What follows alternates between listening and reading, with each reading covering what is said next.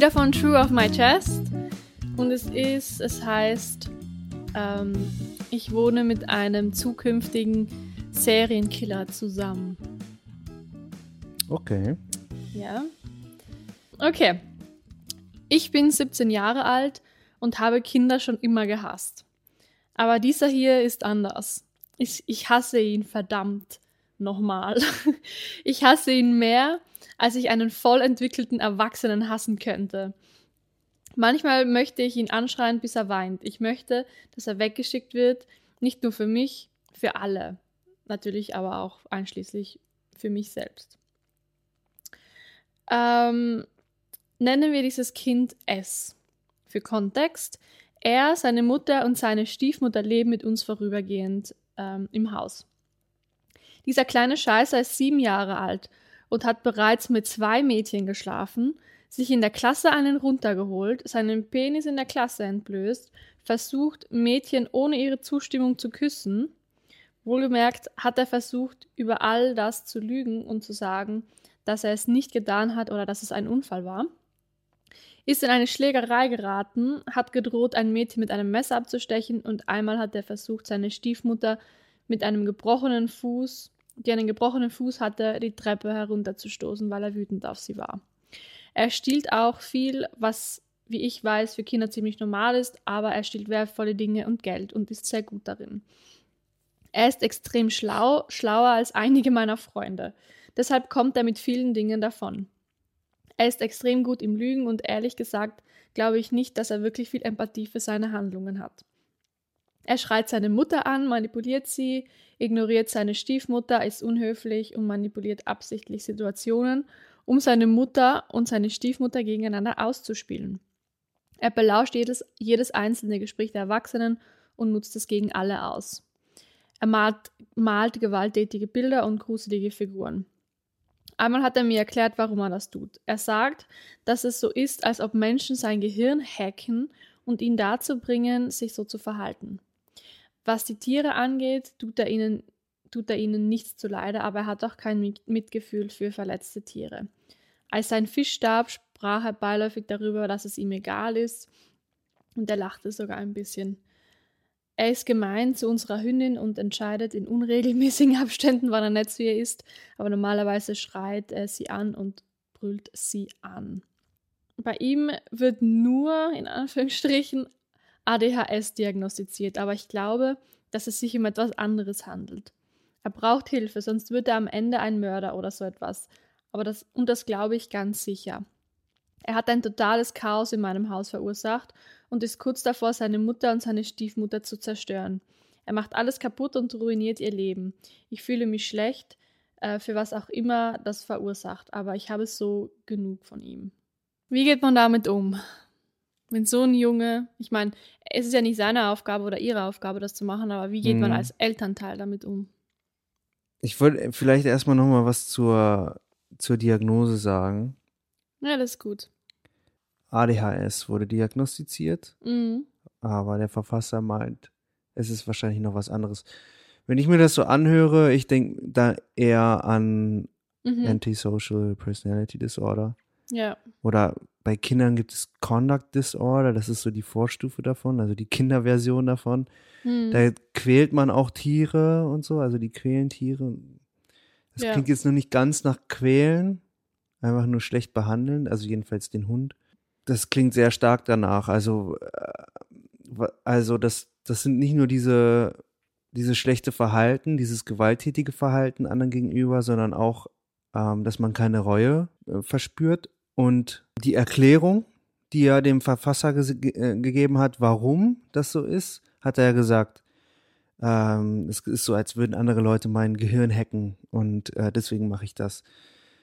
Ja, kann sein, dass er das ehrlich meinte, aber ganz ehrlich, ich glaube dem nicht und das ist für mich, klingt das eher nach einer Ausrede, ja, ich bin nicht dafür verantwortlich, andere Leute. Ja. Äh, bringen mich dazu und ich kann ja gar nichts dafür. Ich werde gehackt und jetzt habe ja. ich auch keine Schuld daran. Was Irgendwie ist es auch so ein bisschen, ähm, man sieht das ja auf den Filmen, dass dann irgendwie jemand Kontrolle über irgendwas, über, über eine Person übernimmt, keine Ahnung, bei so Science-Fiction-Sachen, hm. Vielleicht hat er sich einfach gedacht, ja, ich bin auch so böse wie die in Science Fiction, aber das ist auch irgendwann, der über mich Kontrolle übernimmt. Also das Mhm. kann man mit sieben schon relativ gut äh, irgendwie verknüpfen, wenn man das mal im Fernsehen ja, gesehen ja, hat. kann man sich inspirieren lassen, ja. Ja. Ja, und er nimmt ja scheinbar schon sehr, sehr viel auf, um es dann irgendwie zu nutzen, um andere Leute Hm. zu schikanieren und vielleicht auch zu seinem Vorteil auszuspielen. Aber selbst da bin ich mir noch nicht mal sicher, ob es wirklich darum geht, dass er dara- daraus profitiert oder ob es wirklich so sadistisch ist und es einfach nur darum geht, andere zu, zu quälen Hm. oder zu manipulieren. Manipulieren wurde ja auch, auch geschrieben, dass er, dass er die Leute Ja. gegeneinander ausspielt und alles. Und, Hm. und das ist für mich Anti-Social Personality Was Disorder. halt irgendwie noch ziemlich krass ist, ist, dass hat bereits mit zwei Mädchen geschlafen, sich in der Schule einen runtergeholt und so weiter und so fort. Mit sieben? Ich meine, ich kenne mich da zu wenig aus, aber kann man das mit sieben überhaupt schon? Es gibt auf jeden Fall äh, in, in dem Alter auch so eine sexuelle Phase. So zum, zum Beispiel, ich habe ja mal äh, in einem in einer Kindertagesstätte gearbeitet mit Kindern in dem Alter und da war auch der eine Junge, der hat ständig so sexuelle Sachen gemacht. Der hat so, hat sich auf den Boden gelegt und äh, den gebumst oder so. Und Mm, äh, also es ist schon, gibt schon so eine, so eine, so eine Phase in dem ja, Alter. das ist schon extrem. Aber vor den, so in der Klasse einen runterholen und das ist, das ist ja schon sehr doll. Ja. ja. Also der hat keine Hemmungen. Der hat keine Hemmungen. Nee.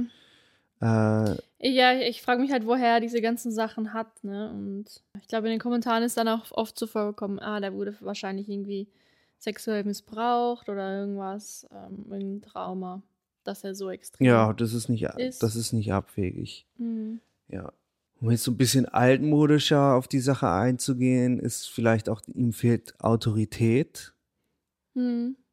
Ich weiß nicht, wie seine äh, Eltern da sind, ob die, wenn die zum Beispiel beide eher nachgiebig sind und eher unterstützend sind und nicht autoritär, dann kann das natürlich sein, dass er sich jetzt denkt, und äh, das testen Kinder auch und gerade in dem Alter, Ja. testen dann auch, okay, was kann ich alles machen?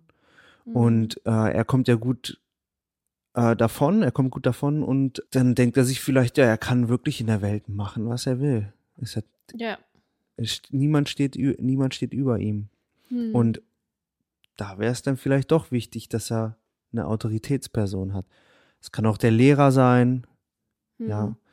Ähm, dass er dann merkt, okay, gut, es gibt erwachsene Menschen, die auch Regeln machen. Es gibt äh, negative Konsequenzen für, für schädigendes Verhalten an, an, an meinen Mitmenschen.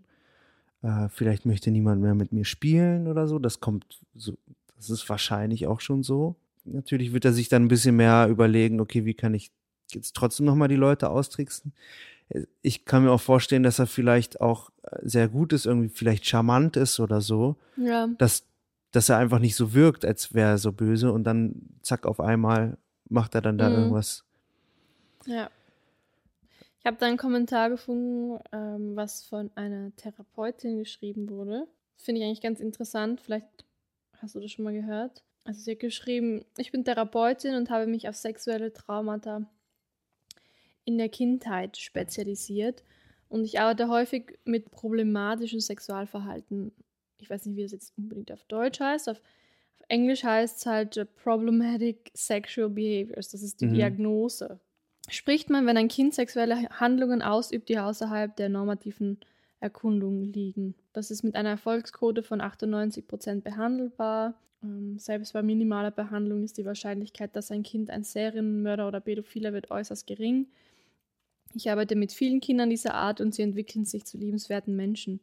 Leider kann die Etikettierung von Kindern ähm, mit diesem problematischen Sexualverhalten als Pädophile oder Psychopathen ihr problematisches Verhalten noch verstärken Mhm. und weitere Hindernisse für eine Behandlung schaffen. Ähm, ein Drittel der Fälle von sexueller Nötigung, die landesweit an Beratungsstellen herangetragen werden, sind Fälle von Leuten mit so einem problematischen Sexualverhalten. Ah, das ist noch interessant. Das ist ein ziemlich langer Kommentar, deswegen habe ich es kürze ich es gerade ein Mhm. bisschen.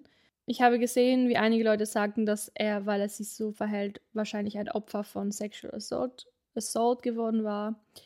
Das war jahrelang die Annahme, aber umfangreiche Forschungen haben ergeben, dass die meisten Kinder mit diesem Se- Fe Fehlverhalten ihr Verhalten durch Pornografie erlernt haben, weil die meisten Kinder Pornos ausgesetzt sind, bevor sie etwas über sicheres und gesundes Sexualverhalten lernen. Er könnte natürlich ein Opfer von sexuellem Assault sein, aber ähm, es ist auch sehr wahrscheinlich, dass es nicht ist. Mhm. Er hat wahrscheinlich sehr viel gesehen schon. Ja. Ja. ja, kann man nicht genau sagen. Ne? Jetzt Mhm. gerade mit den Informationen nicht. ja. Ähm, Aber auf jeden Fall schwierig auch. Der muss ja, dem muss ja eigentlich geholfen werden, aber wie willst du dem helfen, wenn die Eltern sich nicht mal irgendwie. Ja, es klingt so, als würde der, die, als würden die ganze Familie bei dem unterkommen. Und die haben ja nicht mal Geld, um sich irgendwie eine Wohnung zu leisten Mhm. oder irgendwas. Also es ist natürlich dann auch schwierig, da ne, vielleicht gibt's Geld da, vielleicht, bekommen. vielleicht gibt's da Unterstützungen Ja, in der äh, von der von der Regierung zum Beispiel, vom Staat. ja. Muss- Vielleicht er eine. Father-Figure. Aber das, was ist das USA? Ist das wahrscheinlich? Ja, ich glaube schon. Weiß nicht, wie das in den USA ist. Auch in der Schule, wenn er da schon so oft negativ aufgefallen ist, irgendwann werden sie ihn doch irgendwie wohl zum Schulpsychologen schicken oder Mhm, irgendwas. mhm. Auf jeden Fall braucht er schon Hilfe.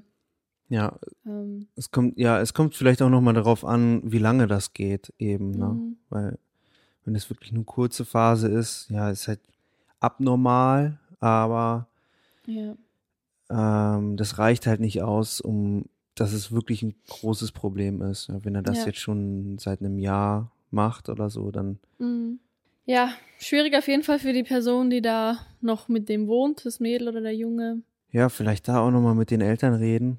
Auf eine Okay. Art, ohne, ohne den, das Gefühl zu geben, dass sie schlechte Eltern sind. Mhm. Weil es ist Ja. vielleicht auch wirklich nicht einfach mit dem Jungen. Vielleicht geben sie sich auch viel Mühe, aber man kann ja trotzdem sich ein bisschen involvieren und sagen, Mhm. ja, ich mache mir da Sorgen und es ist, ich meine, der natürlich, also er macht sich scheinbar Sorgen, wenn er glaubt, dass es ein Serienmörder wird, das ist, ja, das kann man, das kann man halt wirklich nicht sagen. Serienmörder gibt's ja, es ist ja nicht sowas, als würde jeder zehnte Serienmörder werden und Ja. okay, dann gucke ich, wenn er sich schon so in der Kindheit ver verhält, dann ist es, wird das sicher einer.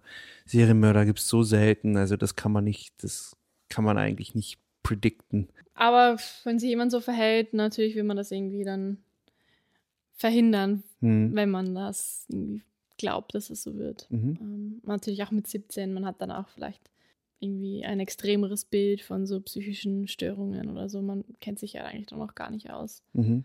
und sagt dann gleich, ja, das ist ein Serienmörder oder das ist ein Psychopath. Ja, Das ist ja, flutscht ja schnell mal raus. ja, aber genau, dann ist es ja eh besser, wenn man ihn mal vielleicht zu einem Experten schickt, zu einem Arzt schickt, zu einem Psychologen vielleicht schickt Ja, und die können das dann besser feststellen und vielleicht werden sie sagen, ja, hm, kommt vielleicht häufiger vor und aber ist er ja wahrscheinlich auch schon gewesen, ne? Wenn, keine Ahnung. Ja, hat doch nur die Diagnose ADHS, ADHS. ja.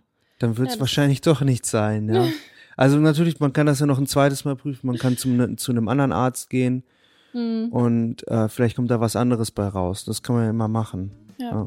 Ein Arzt kann sich ja auch täuschen. Aber so müsste man vielleicht schon eher erstmal darauf Mhm. vertrauen. Ja. ja. Auch wenn ich jetzt am Anfang vielleicht was anderes gesagt habe. Ich habe ja gesagt, er hat noch diese Persönlichkeitsstörung. Aber ja, vielleicht sollte man, das könnte man eben nochmal gegenprüfen mit einem anderen Arzt oder Psychologen. Okay, Okay? passt. Dann hoffen wir, dass da alles klappt, dass das kein Serienmörder wird. Ja.